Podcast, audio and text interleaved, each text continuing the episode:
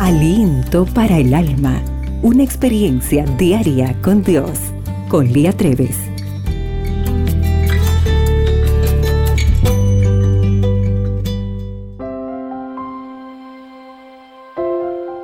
Hola querida amiga.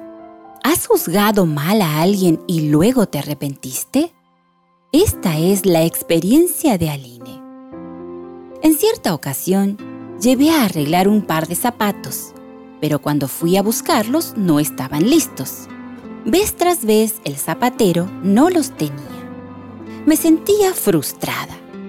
Pensé decirle que era un irresponsable y luego retirar los zapatos. Pero el hombre, ya entrado en años, tenía algo que me impedía regañarlo. No sabía qué era, no podía explicarlo.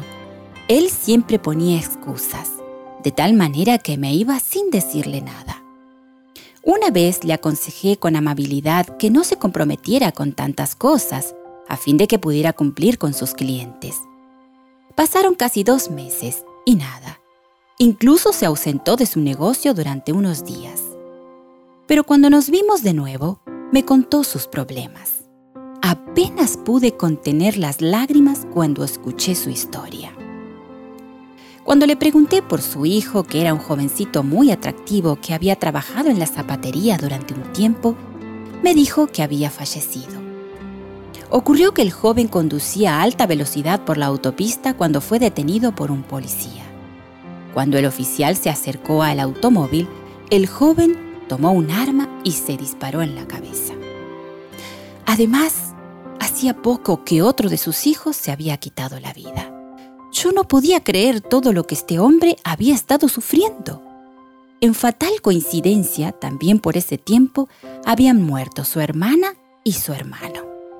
Pero aún así, este hombre siempre había tenido una sonrisa en su rostro, incluso cuando me quejaba porque no estaban listos mis zapatos. Este se mostraba cortés y positivo. Quizás eso era lo que me impedía de tratarlo mal. Me contó que había perdido muchos clientes y me agradeció porque le había tenido paciencia. Dios me enseñó una lección vital. No herir a las personas, pues no sabemos los motivos que las impulsan a actuar como lo hacen. Debemos animar a las personas y no ahogarlas en sus penas y dolores. Seamos como Jesús compasivos frente al dolor y paciente ante los retrasos inesperados e incomprensibles. Señor, ayúdame hoy a mirar a las personas con compasión. El día hoy se presenta extraordinario y recuerda, para Dios tú eres única y especial